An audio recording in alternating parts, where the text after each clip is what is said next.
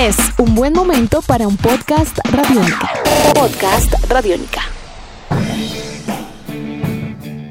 Bienvenidos a una edición más de Tribuna Radiónica, un podcast dedicado al deporte, a la vida y a las historias de vida alrededor del deporte.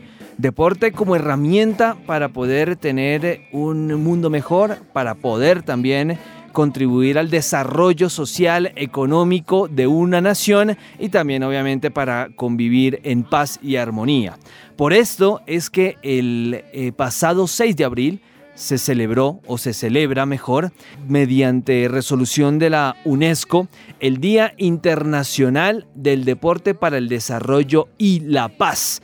Un eh, día muy especial para a través del deporte como una actividad eh, de carácter humana, incluyente, em, realizar y conformar, diseñar estrategias para generar eh, métodos de convivencia y también de respeto hacia los demás. El deporte es una pasión eh, que se comparte alrededor del planeta, es un factor de bienestar física y es empoderamiento social.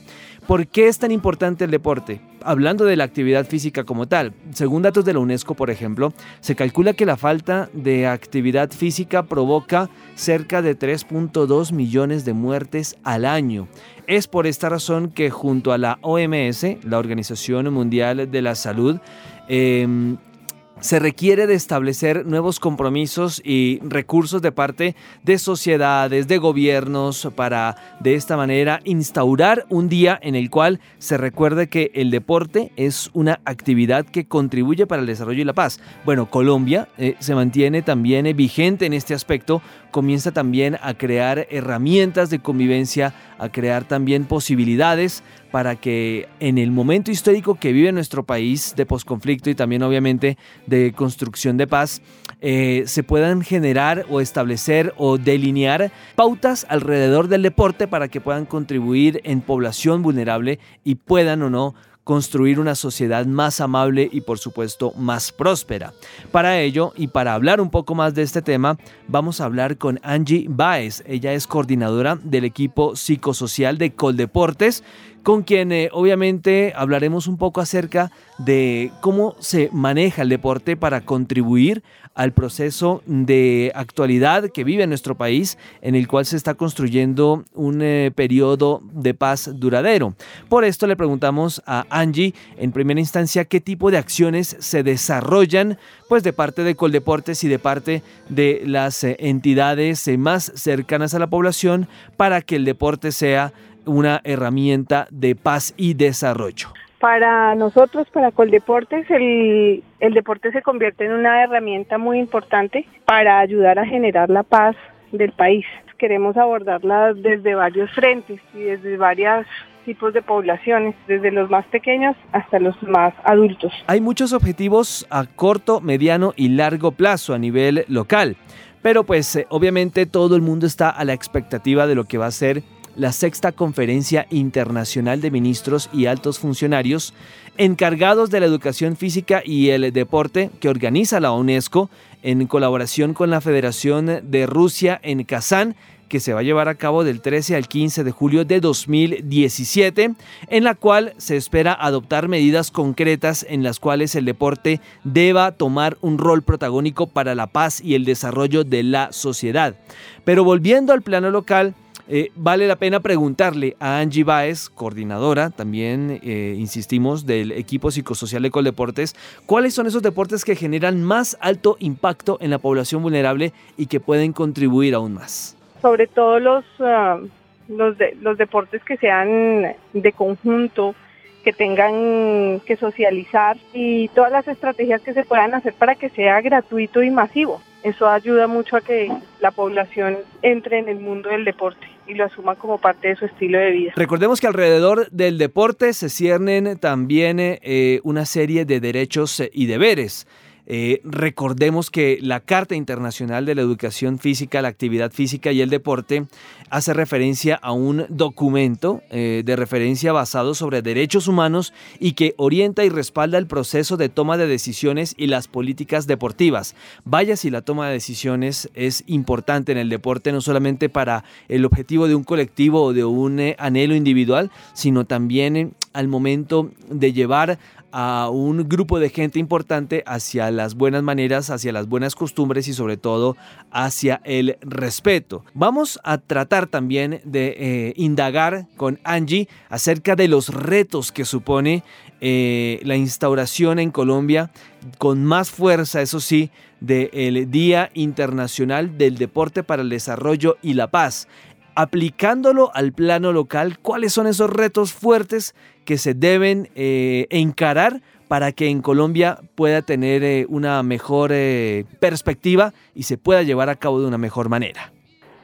Yo creo que nuestro principal reto es que todos los colombianos puedan acceder fácilmente al, deporte, tengan escenarios adecuados, tengan acceso mm, al deporte desde su formación integral. ¿Por qué debemos tener presente el 6 de abril? Porque el 6 de abril eh, es un día para no solamente practicar deporte, es un día también para reflexionar acerca de qué podemos hacer por el deporte y de lo que el deporte puede hacer por nosotros al momento no solamente de mejorar nuestra salud física, de mejorar nuestras costumbres eh, de vida sana, sino también de... Eh, robustecer valores alrededor del respeto, respeto por la autoridad, respeto por el compañero, respeto por el rival y por supuesto para de esta manera aprender a manejar situaciones de victoria y de derrota.